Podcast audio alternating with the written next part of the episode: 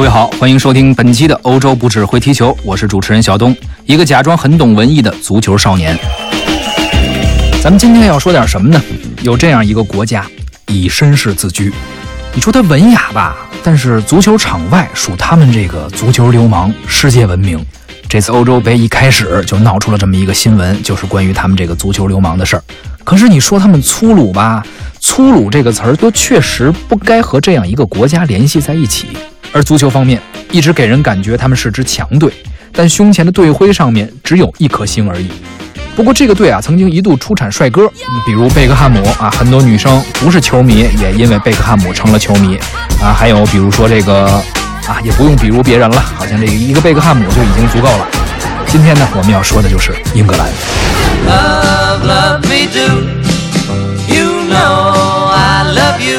好在在紧张激烈的进行啊，我们这个节目更新的速度啊，似乎有点跟不上一些传统豪强球队的被淘汰的速度。这届欧洲杯呢，也是出现了一些比较有意思的现象，有一些我们不认为是强队的球队，比如威尔士啊、冰岛啊，甚至这个爱尔兰，哎，还能够不断的晋级；有一些我们认为的强队却遭到了淘汰啊，或者说是爆冷。啊，关于这个英格兰这届欧洲杯的表现啊，我也有一些个人感受，咱们稍后再说。在说英格兰的足球之前，在说他们欧洲杯的表现之前，哎，想先解释一个问题。其实呢，也有一些看球并不多的球迷啊，有过这方面的疑惑。什么疑惑呢？就是关于英格兰和英国这个足球的区分。在足球场上，我们把英格兰和英国呀分得很清楚。主要呢是历史原因，也有很多人困惑，这个英格兰队为啥不直接叫英国队呢？或者英国为什么不直接组一个球队，还要分出一个英格兰？这事儿呢说来话长。从历史上看，英国算是现代足球的发源地。早在十二世纪，英国人就开始玩球，但一般是娱乐一样的比赛。当然了，这不能算是现代足球。这么说的话，咱中国最早还有蹴鞠呢，那年代可比英国人早。但是这不能算是足球运动，不算是现代足球。体育竞技要有章可循，要有规则可依，有组织、守纪律的展开竞争和比赛才成。而真正意义的现代足球，一八六二年才在英国诞生。十九世纪初，足球运动在英国已经相当普及了，但各个球队也好啊，协会也好，他们各玩各的。这不太合适，总得有一个规矩把大家笼络起来，都按着一个标准去比赛。一八六三年，当时这个英国足球圈里边几位有头有脸的人物寻思说：“咱们开个会吧，成立一个正式的足球协会。”于是他们就制定了一部足球竞赛规则，这就成了现代足球竞赛规则的雏形。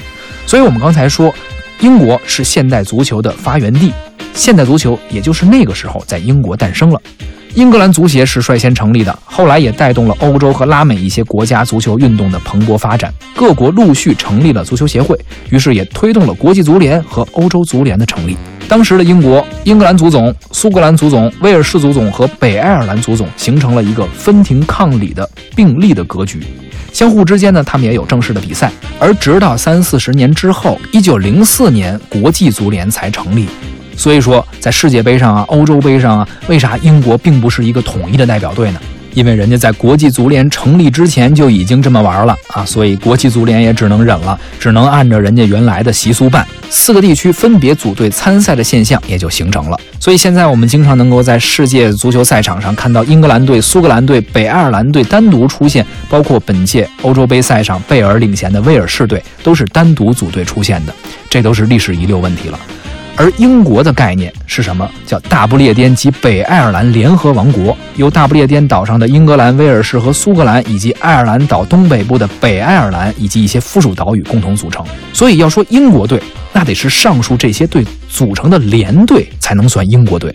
但这种情况不太容易发生，这些地区都想独立在国际足坛上享有一席之地，不愿意互相迁就。国际足联认为这事儿可以，可奥组委却不干。哎，你们要想来，就组一个队儿一块儿来，别整四个队。咱奥运会可不能这样，坏了规矩。但是这四位又不愿意组在一起，所以呢，在二零一二年之前，咱们仔细观察、回忆一下啊，奥运会的赛场上，我们不会看到他们凑在一起组成一个英国国奥队，没有这种现象，因为大家都不愿意。也使得历史的奥运会上没有英国足球队出现啊，这也是一奇景啊！也直到二零一二年的伦敦奥运会，咱们才见过唯一的一次四个地区的合体，毕竟是跟自己家里办活动嘛啊，不太一样。但据说今年的里约奥运会啊，英国依旧不会派出一支统一的队伍去参加比赛。这个也是很多不太了解世界足坛或者不太了解英格兰足球、英国足球的一些朋友经常会有的一个困惑啊。咱们在这儿可以简单解释一下。而关于英格兰足球本身，其实球迷朋友都很熟悉了，我也不用太多介绍。球星不少，阿兰·希勒、贝克汉姆、欧文、兰帕德、杰拉德、鲁尼等等，这都非常熟悉。成绩方面呢，英格兰1966年得过一次世界杯冠军。此外呢，也没有什么太多的高光表现。其实，在我看来啊，我一直认为，呃，英格兰有一点被高看了啊，或者是因为英超的影响力呀，或者是因为他们个别球星啊，包括球星的一些八卦，所以我们可能很关注英格兰足球。但实际上，他们的整体实力，我还是觉得并没有那么强。一说到英格兰足球，早先我感觉是粗糙啊，现在我的感觉是有点轻飘。起码在这届看来。英格兰相较于德国、法国、意大利，甚至相比于西班牙，他们都不算是很有优势的一支球队啊。英格兰不是很有优势，我也不知道为什么很多人会看好他，或者说喜欢这支球队。喜欢可以理解，但是看好，嗯，不太理解。当然了，关于这场球，我也不想太多的聊，只能说，足球不是一场简单的竞技，比赛也不是一场单纯的游戏。英格兰败于天灾加人祸。这里边还是有很多很多非常复杂的情况的，只能说呀，足球不是那么单纯。不过幸运的是，艺术这个东西往往更单纯一些，往往也更纯粹一些。所以呢，说完足球，咱们还是聊聊文化和艺术方面的英格兰。说到英格兰的文化艺术，其实呢也不用过多介绍。感兴趣的朋友，咱们重新看一遍伦敦奥运会的开幕式，基本上那上面全都有了，什么莎士比亚、憨豆先生、甲壳虫乐队、哈利波特、零零七特工，这个基本上都是英国文化艺术的一个体现。而其中除了莎士比亚以外，我也想不太出来有什么特别有历史感的、很厚重的英格兰的艺术。仔细算一算啊，文艺复兴时期，英国并不算是主角。十八世纪中期，英国率先实现了工业革命。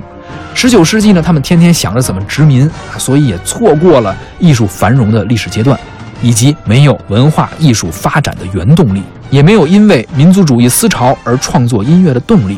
有时候我就想啊，咱们之前聊过很多国家的作曲家或者音乐作品，他们因为家国情怀、民族主义的思想而创作一些不朽的名作。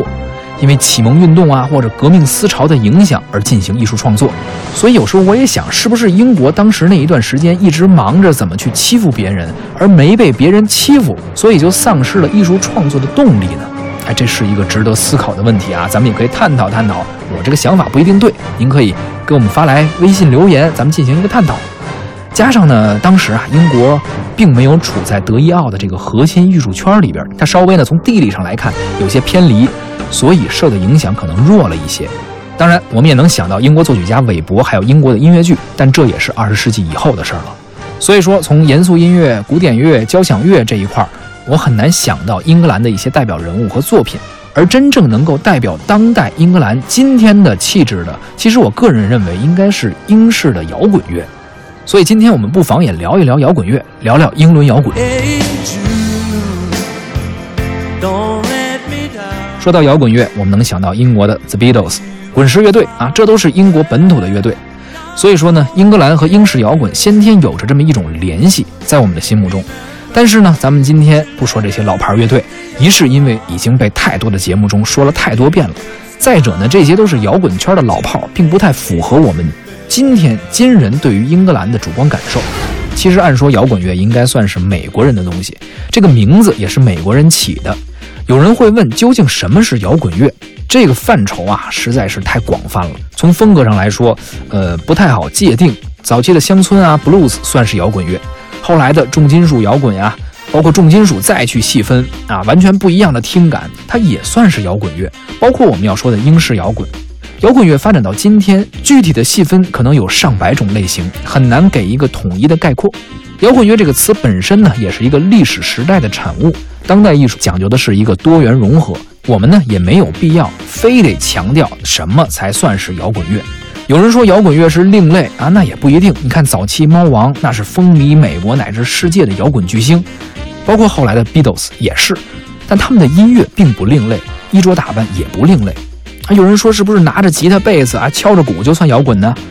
可现在您看咱们电视上一些选秀节目，这个舞台边上这些乐手们也是拿着这些乐器，这些流行歌我们能算是摇滚乐吗？有人说，哎，留着长头发，穿着皮夹克，那就算是摇滚乐。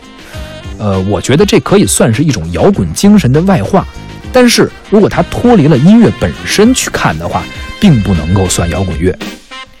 上世纪三十年代，美国人率先发明了摇滚乐。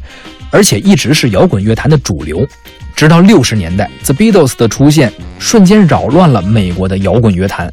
Beatles 红极一时啊，出现了英美摇滚乐分庭抗礼的局面。再后来，人们对摇滚乐的听觉追求越来越重，越来越硬，这重金属摇滚乐就应运而生了，一直垄断摇滚乐坛，直到八十年代。这就跟我们吃饭一样啊，我们为什么现代人爱吃火锅啊，而且越吃越辣啊？重口味其实跟摇滚乐的出现也是一个道理，大家听摇滚乐开始听的可能比较轻一点，但是口味越来越重，就喜欢更加重型一些的音乐。当然了，在金属摇滚乐发展的这段时间中，朋克摇滚乐也一直存在着，而且从六十年代开始就已经发源了。朋克这个风格还有这个名称，最早其实是英国人发明的。音乐本身很简单，没有太多的技巧，主要是追求一种另类，很受年轻人的喜欢。至今呢，也是在全球摇滚乐圈占有一席之地。其实，朋克摇滚乐的出现，包括英国在六十年代音乐的兴起，我们还是可以说回到刚才的一个推论：一个国家总是想着怎么去欺负人的时候，艺术上呢很难有大的作为。只有自己被欺负了，才会开始寻求一些思想上的启蒙，于是开始搞创作。当时朋克诞生的年代，正是战后英国经济萧条、失业问题非常严重的时期。那个时候英国被欺负了，所以呢，英国人就寻求以这样一种方式表达自己的情绪和态度，于是开始出现了自己的一些音乐风格，啊，也有了一些知名的影响流行音乐史的乐队。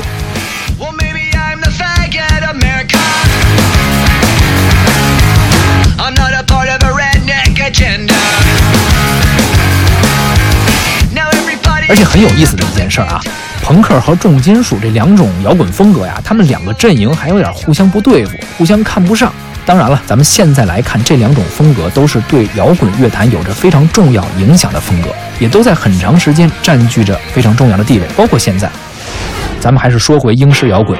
到了九十年代，美国出现了一个乐队叫 Nirvana，翻译过来叫涅槃乐队。当时我们都非常熟悉，他们的主唱叫科特·科本，是玩这个 grunge 风格的。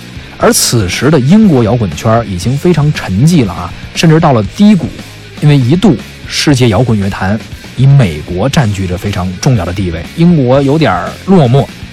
万事万物啊都有一个规律，就是当你走到低谷的时候，并且长时间面对非常大的压力的时候，被挤压到极限的时候，一般情况下就要反弹。那个时候，Nirvana 的影响已经遍及到了英伦。就是说，一个美国的乐队已经开始影响英国的乐坛和英国的音乐市场了。这个时候，这英国人实在有点坐不住了。英国人在这方面其实挺不忿美国的，毕竟当大哥这么多年了，突然间有点衰落，心里还是有火气的。摇滚乐就是一个很好的宣泄出口，也是一个竞技的舞台。九十年代初，英国的一些年轻的乐队开始反抗，他们要延续英伦摇滚乐的风格。啊，心里边就想着一定要把英国传统的摇滚乐文化进行一个传承和保护。他们继承了 Beatles 时代以来的一些音乐的遗风，又融合了包括迷幻呀、朋克啊等很多的音乐风格和元素，形成了九十年代初的英式摇滚风格。在主题内容上，主要是表现当代英国年轻人的生活还有思想，包括后来出现的 Coldplay 酷玩乐队。中国乐迷可能很多人非常熟悉的郑钧曾经翻唱过的一首 Yellow。啊，实际上也是翻唱 Coldplay 啊，酷玩乐队。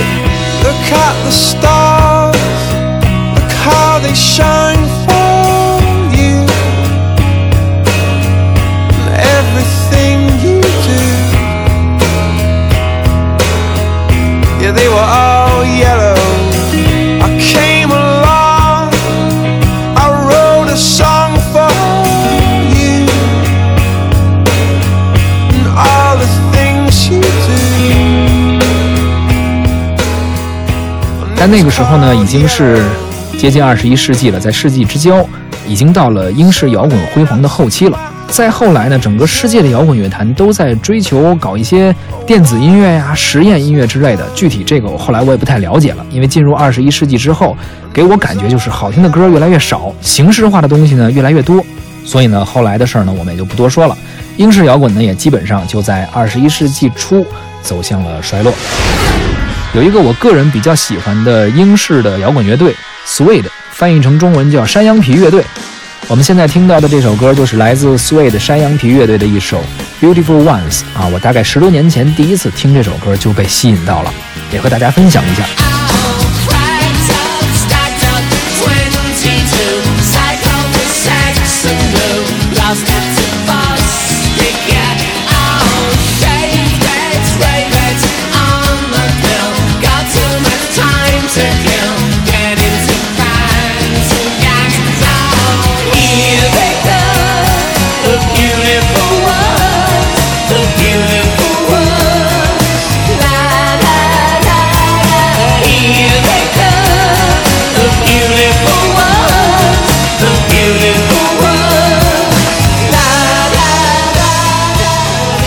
无论是何种风格的摇滚乐啊，只要它被称之为摇滚，就一定是一种追求自由、带有反抗精神、叛逆思想的音乐。所以说呢，无论是朋克还是英式摇滚，当代的英国年轻人给我的主观感觉是愤青啊。当然，这个愤青啊，不是说贬义的，它是一个中性词。我并没有去过英格兰，更没有见过百年前的英格兰。但是，当我们回溯历史的时候，品读这个国家不同时期的文艺作品的时候，也许。